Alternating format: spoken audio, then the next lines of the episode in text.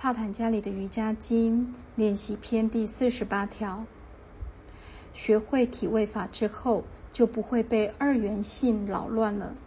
如果你能做出既稳定又舒服的姿势，那么你就不会被二元性扰乱了，即不会被热与冷、赞赏与责备、获利或损失而影响了。你是中庸的，不管别人祝福你或诅咒你，夸奖你或泄你的气，得到一百万元或失去一百万元，你都会是中立的。借着体位法，你就可以超越二元性了，因为心灵已经被你掌控了。即使他想哭，也会先征得你的同意。有事情要痛哭，我可以哭泣吗？是的，否则人们会以为你疯了。来吧，哭一下吧。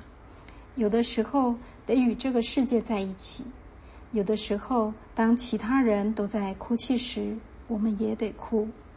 但我们是可以控制的，有的时候我们也得生气，但这些情绪要想发泄出来，要先得到我们的允许。第四十九条，体位法稳定后，应该要能控制吸气与呼气的动作，这就是呼吸法或气的控制法。在体位法已经能够随心所欲之后，我们。得借着控制吸气与呼气来调整身体的气。有些人认为把气控制在体内越久越好，直到神经被拉紧，这是不对的。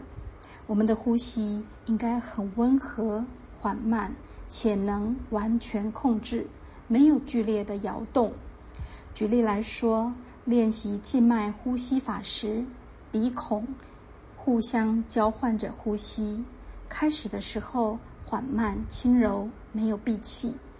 练习过一段时间后，才可以将闭气加入。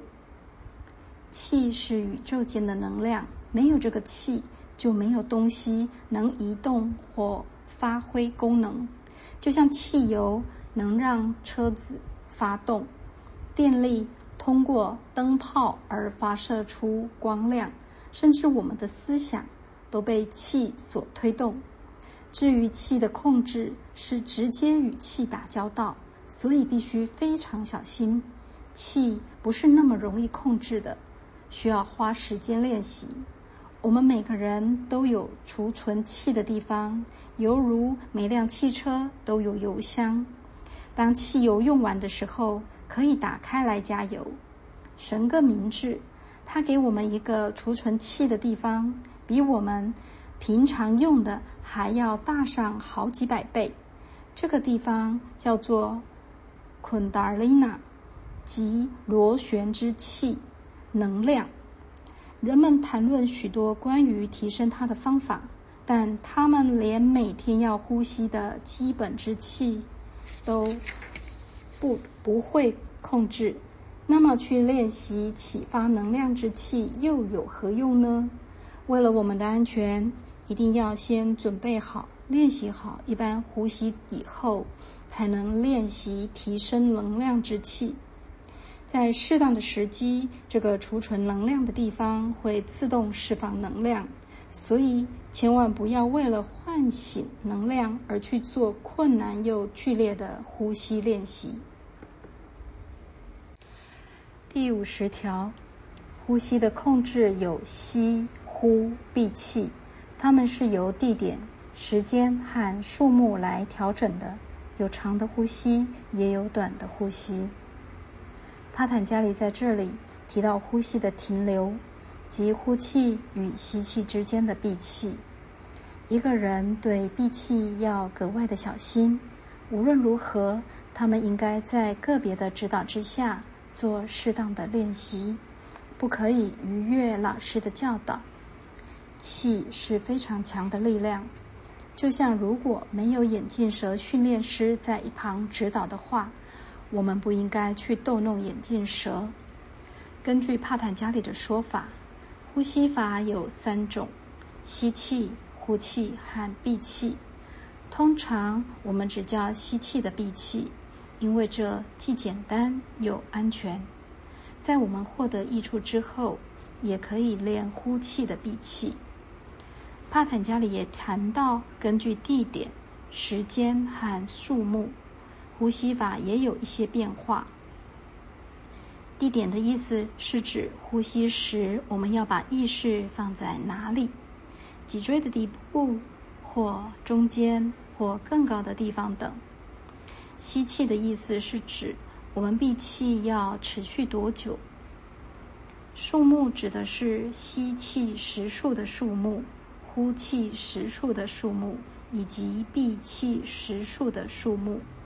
通常练习交替呼吸法时，我们保持一比二的比率。如果吸气时数到五，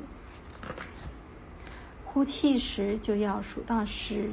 当然，这并不是指呼出的气是吸气量的两倍，而是呼气要比吸气慢一倍。如此，我们才可以控制我们的呼气。通常来讲，我们呼气要比吸气快许多。在练习呼吸时，则要与平时的习惯相反，以控制非由意志所控制的肌肉。借由调气，我们也调整了心灵，因为它们一向是同时进行的。如果一样被控制了，另一样也会同样的被控制，这就是为什么巴坦加里认为气的控制是这么重要了。控制和纪律在我们生命中是非常必要的，没有纪律，什么事都做不成。整个世界是有规律、有秩序的。如果所有的事都是随随便便的，就不会有任何伟大的科学发明了。如果太阳、月亮和地球的旋转没有秩序，火箭升空要如何计算呢？如果地球突然决定我已经厌倦了以这个速度来旋转，我何不转快一点呢？那么阿波罗任务要到哪儿去呢？科学家之所以可以分裂原子。正是因为原子以特别的速率有规律的运动，环视整个大自然，我们观察到纪律。只有人类假自由之名说：“我想做什么就做什么，我不要纪律，就没有任何事情能约束我。”如果我们知道要如何遵守特别的纪律，没有人需要约束我们或告诉我们该怎么做。但是，当我们不知道要如何遵守特别的纪律时，就应该听从那些已经知道该怎么做的人。我有一辆车，每小时可以行驶七八十公里。我知道要如何驾驶。为什么？为什么要遵守每小时五十五公里的限速呢？为什么要注意交通信号呢？所有这些已存在的纪律都会剥夺我们的自由吗？不会的，他们是为了我们的安全。如果没有摄像头监控，我们还想把油门再踩下去一点，开得更快一点。以个人来说，我感谢那些设下限制规定的人，否则我可能不知道我会飙到多少。如果我们以正确的理解来接受这些纪律，我们还会欢迎他们呢。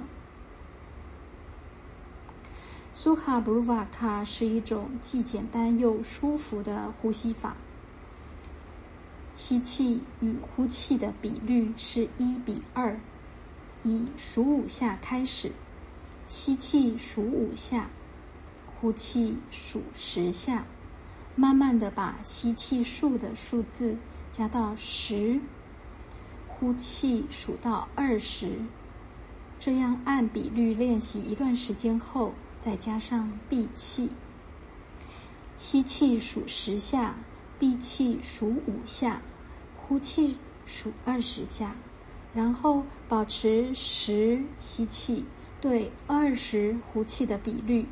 接着你可以增加闭气的时间，从数五下。到十五下，再到二十五下，到四十下停止。